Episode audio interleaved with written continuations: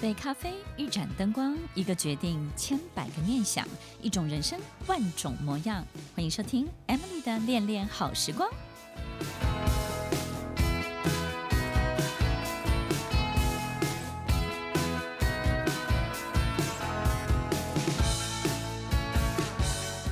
欢迎收听《恋恋好时光》，我是 Emily，在每周六晚间八点到九点，与您在空中共度美好的时光。每次到了岁末年终，我们就会去回想这一年我们到底走过了什么。很多人遇到了很多幸运的事情，也有很多人遇到了很多倒霉的，或者是跟自己作对的，或是自己不小心跌到一个陷阱里面的，所有一切。不光明的、黑暗的这个世界，到底有没有黑暗的力量？有天使，是不是也会有魔鬼呢？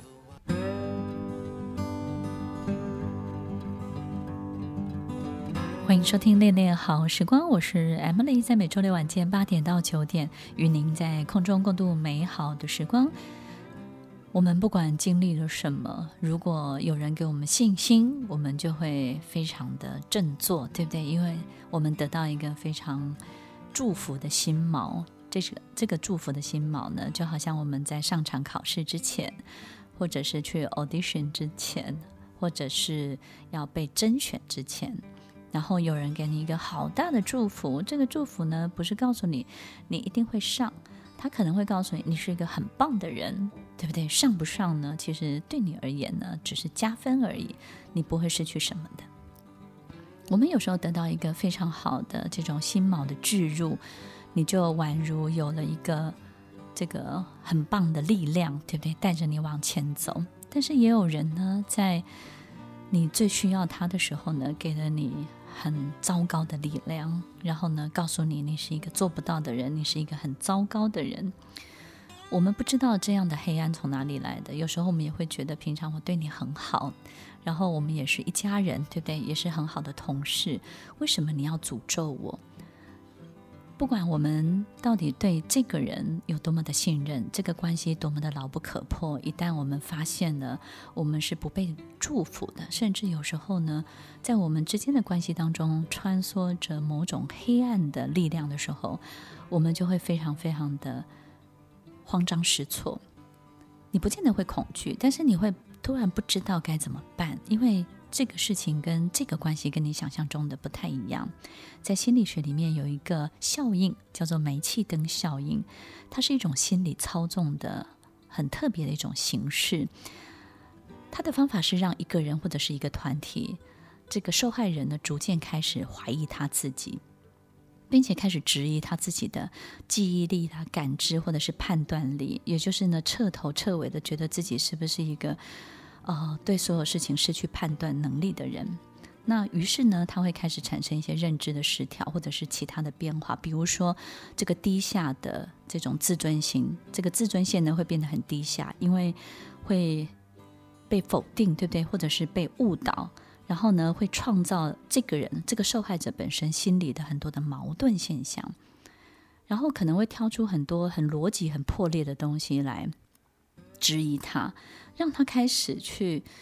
从很多他本来很有自信的东西呢，开始做的一个动作叫去稳定化。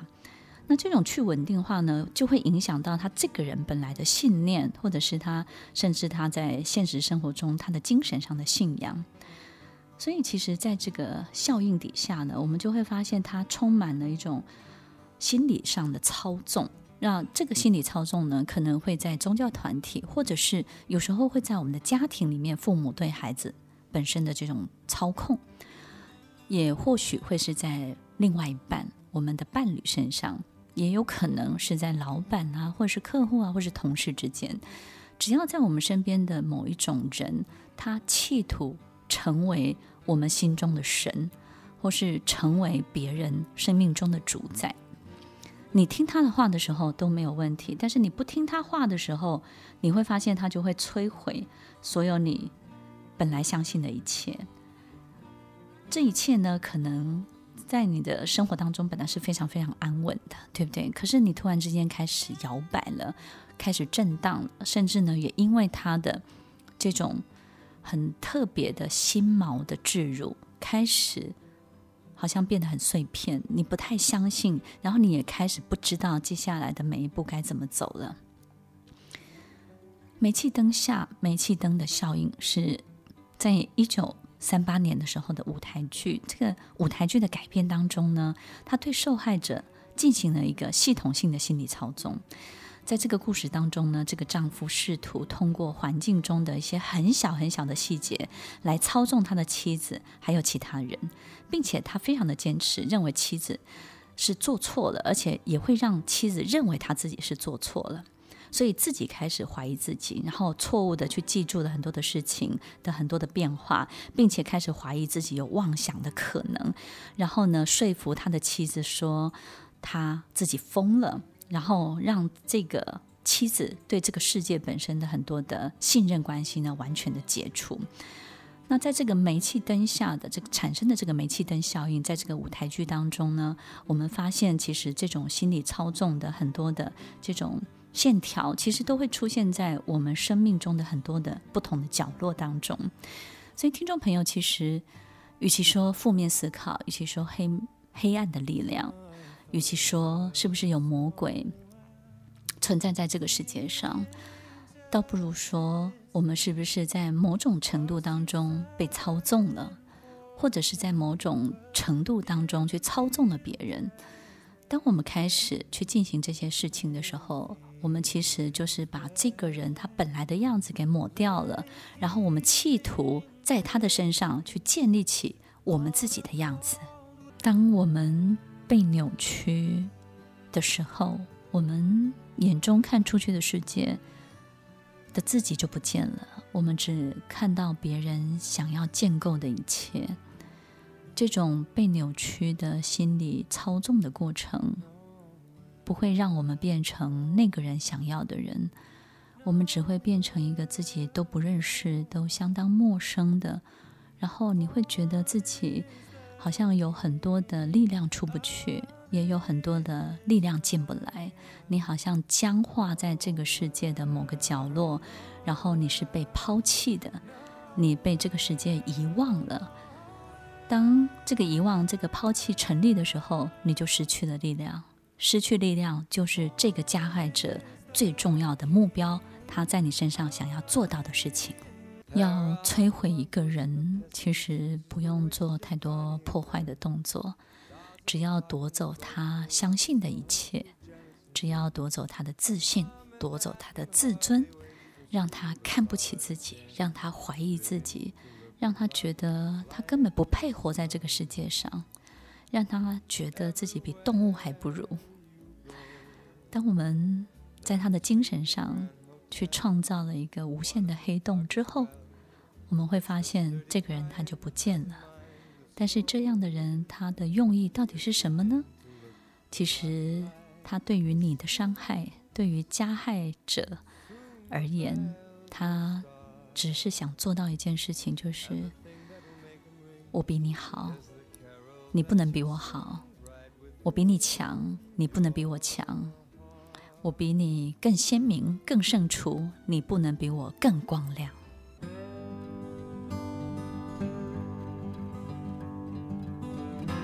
欢迎收听《恋恋好时光》，我是 Emily，在每周六晚间八点到九点，与您在空中共度美好的时光。今天分享的煤气灯效应呢，其实经常也会出现在我们的组织当中，对不对呢？我们会发现很多的领导者，他可能习惯创造粉丝，所以呢，在追随他的人当中呢，也会有一种造神的运动。所以呢，这种造神呢，可能会让他感受到无比的荣耀，对不对？无比的尊崇的这种地位，但是呢，也会产生一种对他的粉丝的心理操纵。所以在组织当中呢，我们也会遇到可能很多人，他明明很有能力，可是他非常的盲从。他明明非常的优秀，但是呢，因为他的领导者不管是心理位差或是自信心不足，很怕他比他更优秀，所以呢，他在整个的这个煤气灯的效应状况之下呢，他成为了一个施虐者以及被害者在这种操纵的过程当中呢，我们会感觉这个被害者呢、受害者呢，其实成为一个好像一辈子忠心耿耿的忠臣，对不对呢？然后很多事情呢都不敢去反应，很多事情也不敢去越矩。于是，这个造神的这个领导者呢，他成为了一个加害者，因为在操纵的过程当中呢，他不断的去剥夺了这个追随他的人的很多的这种自尊心啊，或者是他的人格、他的认知、自己认知上面的很多的这种定调呢，全部都被他破坏，然后不见了，然后并且他的人生呢，所有人的人生都以他为主，以他为主要的秩序，所以。也有很多人，其实该在他的成就或者是工作当中的某个阶段该有表现，该去争取什么的时候，他会不敢争取，对不对？会有一种奴性产生出来，他会觉得说我不配，然后我不值得，我不敢，然后没他没有这个领导人没有 say yes，我就不敢提出来，或者是呢，这个领导人他怎么看我，他就是。告诉我我是零分，我就是零分。他告诉我一百分，我就是一百分。然后你就会非常热切的期待这个领导人给予你分数的证明，对不对？但是当这个领导人他什么都不给你的时候，你整个人生就会悬在那儿，然后你也不敢去进行进行你的下一步的生涯的规划。所以很多在一个公司二十年或是三十年，我们就会说他是这个公司的宝宝，对不对？不管是什么宝宝，什么宝宝。当我们成为一个组织的宝宝的时候，我们有时候就进入了一种被心理操纵的过程。于是我们就会觉得，好像是根据儒家精神，或者是根据呢这家公司的文化传统，我们一定要怎么样？我们一定要待满三年，我才能做什么？我必须要呃，在这个里面呢做好我的什么什么，我才能够得到什么？我们有时候就会变成。必须要去取悦或是讨好这个规则，或是这个领导人他所带领的很多的精神上面的这种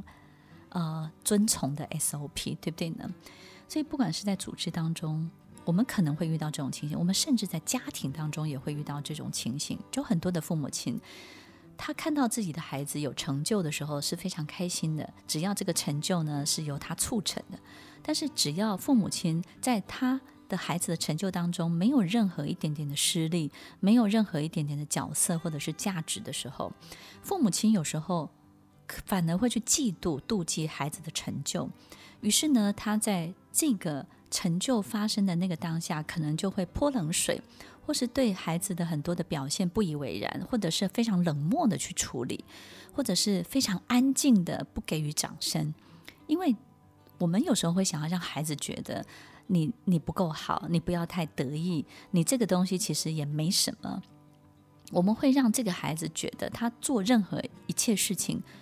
都不容易得到取得高分数，因为你是一个什么什么样的人。我们有时候也会对孩子有这样的一个心理操纵，所以不管是在组织或是家庭当中，或是甚至我们的另外一半，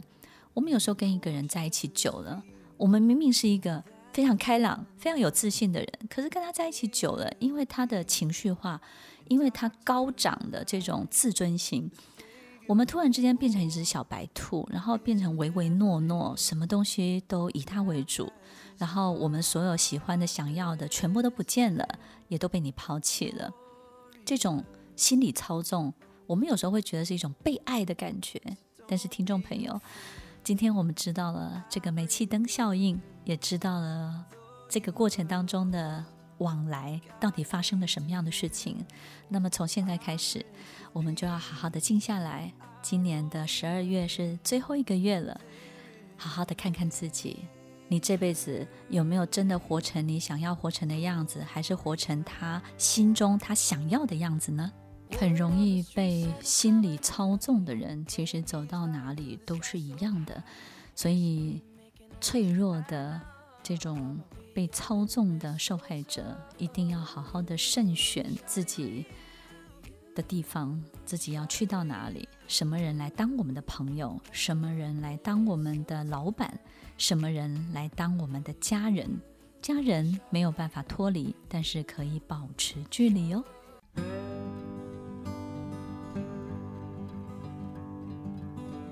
欢迎收听《恋恋好时光》，我是 Emily，在每周六晚间八点到九点，与您在空中共度美好的时光。那种煤气灯效应的感觉到底是什么？那种感觉就好像你在外面，在你的工作，在人前的时候，明明觉得自己还挺优秀的，还蛮有能力的，但是到某人面前之后，你觉得自己什么都不是。然后你觉得自己好像什么都不懂，好像自己做的每一件事情呢，都是没有经过太多的深思熟虑的，然后觉得自己是一个很糟糕的人。每次到了这个人面前，你就会感觉到自己变得非常的脆弱，好像失去了原来有的这种自信跟光彩。其实，一个加害者面对一个受害者，他最重要的目的就是他想要从你身上夺取。很多的力量，就是追随他的力量，然后复制他的力量，不是跟他一样优秀哦，而是以他为主的人生的这种力量。所以他们经常也会向受害者隐藏很多的讯息。隐藏什么样的讯息呢？好比说，他可能不会把客户对他的很多的赞美，或是别人对他的很多的肯定告诉他。他可能会去制造很多奇怪的暗示，好比说有某某人说你有问题，好比说你一定不会成功的，其实因为你怎么样怎么样，他会隐藏很多客观的讯息，让这个受害者、这个被操纵的人呢，只得到很多片面的这些消息或是这些资讯，所以呢，这个被操纵者其实很多时候他就会不敢，对不对呢？他也不知道到底。所有的资讯，所有正确的事实到底是什么？所以这种隐藏呢，是他们经常在做的。这个操纵别人的人，经常会做很多很多隐藏，然后也会去制造很多的悬疑。另外一个就是，我们会发现这个操纵者呢，不断不断的变化，不断的变化什么呢？好比说，他可能会要你今天去做某一件事情，但是呢，一开始。你会感觉哇，他好支持你。可是你做的这件事情一旦做得特好，你会发现他就开始不支持你了。他开始觉得说，啊、你你不怎么样，而且你做错了，而且你做的不是我要的。然后你做的这个会害了别人，然后呢，别人会因为你这样付出代价。然后你犯了一个天下的大错，只是你不知道，你的表面风光不知为大家带来多么大的烦恼跟困扰。天哪！你会感受到这种态度又变化了，然后你永远不知道什么时候会被 cold stop，永远不知道我做的这件事情一开始得到你的支持，然后完了之后，当我表现得很棒的时候，你就又喊停，然后喊停的时候，当我彻底放弃的时候，你又说我不做，所以你会觉得这个人怎么变化多端，变来变去，他到底是是支持我的、支撑我的，还还是反对我的？其实，听众朋友。他其实是支持你的，可是他有一个前提是你不能比他好，你不能表现得让他觉得感觉他快要失控了，然后你不能太高，你不能高过他看不到的地方，你不能让他找不到你。他有一个界限，他抓不住之后呢，他就会开始 call stop，他不愿意你这件事情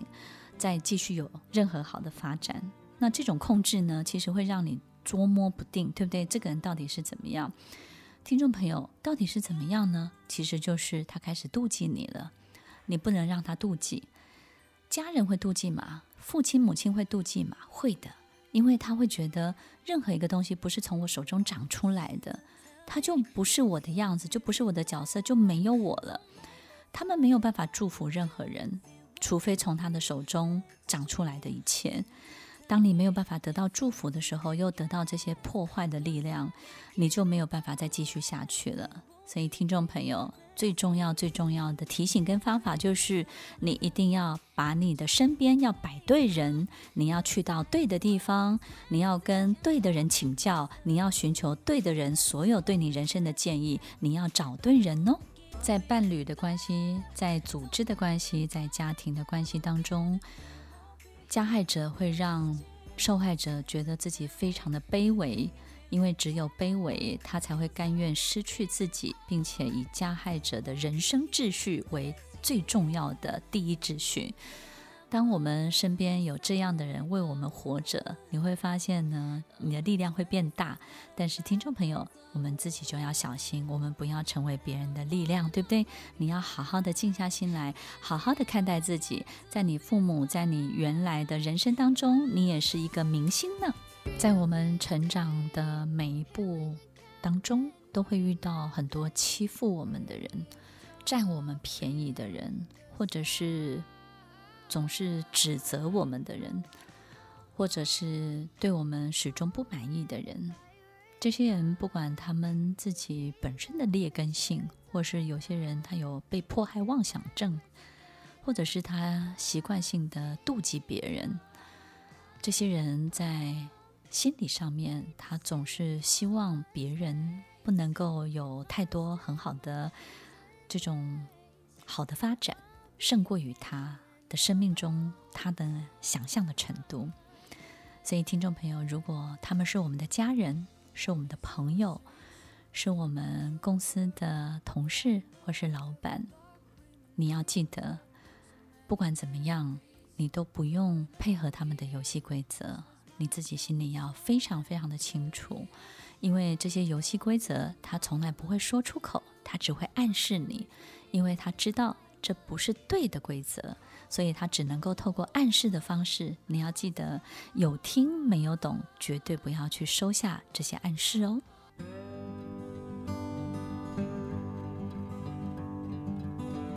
欢迎收听《恋恋好时光》，我是 Emily，在每周六晚间八点到九点，与您在空中共度美好的时光。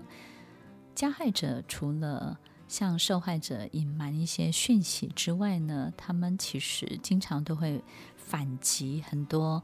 这些受害者的很多的观点，对不对呢？好比说，你要买一个房子，要做什么样的事情？你有没有一种经验，就是你跟某些人借钱，那么一般人的反应呢，就是啊，告诉你我没有钱，很不好意思，我没有办法借给你，或者是呢，我只能够借给你多少。然后就是只能够这个数字，顶多是这样。但是我们发现有一种人会恼羞成怒，对不对？会突然觉得很生气，然后开始告诉你，你做的事情是不对的，你不应该怎么样，然后你怎么可以这个笑想去得到什么？然后你怎么可以用这个钱怎么样？我们有时候会觉得莫名其妙，就是为什么这个人要这么的愤怒，然后他的情绪要这么的高涨？这件事情到底跟他有什么关系？对不对？不借就不借嘛。听众朋友，其实我们非常清楚，其实加害者最重要的就是他没有钱，对不对？可是他一定在很多人面前都展现出。他好像很有钱的样子，好像很吃得开的样子，但是呢，一旦你踩到了这件事情，他又没有钱可以给你，又没有钱可以见你的时候，他就会变成这副模样。其实，面对一个心理操纵，他们在。反击你的讯息的时候，都是为了符合他自己的现状。他的现状就是没有钱，所以呢，他会用很多很多奇怪的方法来告诉你，你不应该做这件事情。可是其实你同整这个最后达到的目的，就是他不需要借钱给你，然后你根本不需要这笔钱。所以有时候他们也会在这种口头上去进行很多的口头虐待。这种煤气灯效应的人呢，这种心理操纵别人的人，最喜欢口头虐待的，对不对？我们有时候跟他们讲话，真的会被他们气得半死。或者是呢，他在口头上面呢，他会不断的 question 你很多很多的事情，然后你会感觉光是这一番的谈论或讨论，你就会被削弱了很长一段时间，然后你会变得很没有自信。所以你会发现，你会过年过节很怕回家，对不对？怕遇到像这样的爸爸或像这样的妈妈。然后，或者是很怕去跟领导报告事情，遇到这样的领导人的时候，你也不知道该怎么办。或者是呢，你身边的朋友或是另外一半，你会不知道，因为所有事情，比如小孩子呢要上某一个课程，你觉得真的很不错，你跟他讲的时候，他就把你削了一顿，对不对呢？让你退权。所以有时候这种口头虐待呢，可能我们会在生活当中经常的出现。然后呢，他也会试着去轻描淡写他所做的事情。他会觉得事后，他会觉得这个东西没有什么，对不对？我又没有打你，我又没有攻击你，对不对？我又没有破坏你任何事情。有时候口头虐待这种情绪语言上的暴力是最糟糕的。轻描淡写他所做的事情，也会轻描淡写最小化他最小化这个受害者本身的价值。他会说：“你以为你了不起啊？你以为你认为你读到的那个知识是什么？那根本就是错的。你以为听了那个人的建议怎么样？对不对？”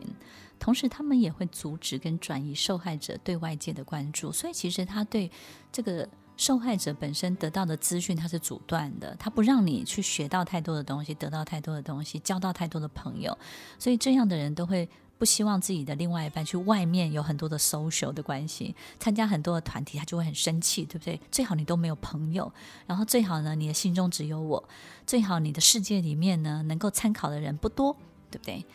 然后通常他们也会冷处理很多你正确的要求。冷处理，有时候不得不配合的时候，他就冷处理。所以，听众朋友，在我们今天分享了这么多，最重要的是什么呢？要记得，不管这个人是你多么亲的亲人，然后多么依赖的人，你都要记得保持距离，保持距离，你自己的样子才会长出来。也只有你自己的样子有机会长出来了，你的自信才会一点一点的累积起来。你才会发展出你自己真正的样子。所以，听众朋友，煤气灯效应让我们在心理操纵的过程当中，学会了不是反击，而是要找到自己的土壤，找到自己的花园，让自己可以真正的开始生长哦。欢迎收听《恋恋好时光》，《恋恋好时光》从一月份开始会延长时间到晚间的十点钟。欢迎所有的听众朋友可以继续的收听，继续的捧场。希望我们每一集的节目当中都能够带给大家小小的收获，带给大家更多更多的温暖。我们下周再见喽，拜拜！听完今天的节目后，大家可以在 YouTube、FB 搜寻 Emily 老师，就可以找到更多与 Emily 老师相关的讯息。在各大 Podcast 的平台，Apple Podcast、KKBox、Google Podcast、SoundOn、Spotify、Castbox，搜寻 Emily 老师都可以找到节目哦。欢迎大家分享，也期待收到您的留言和提问。我们下次见，拜拜。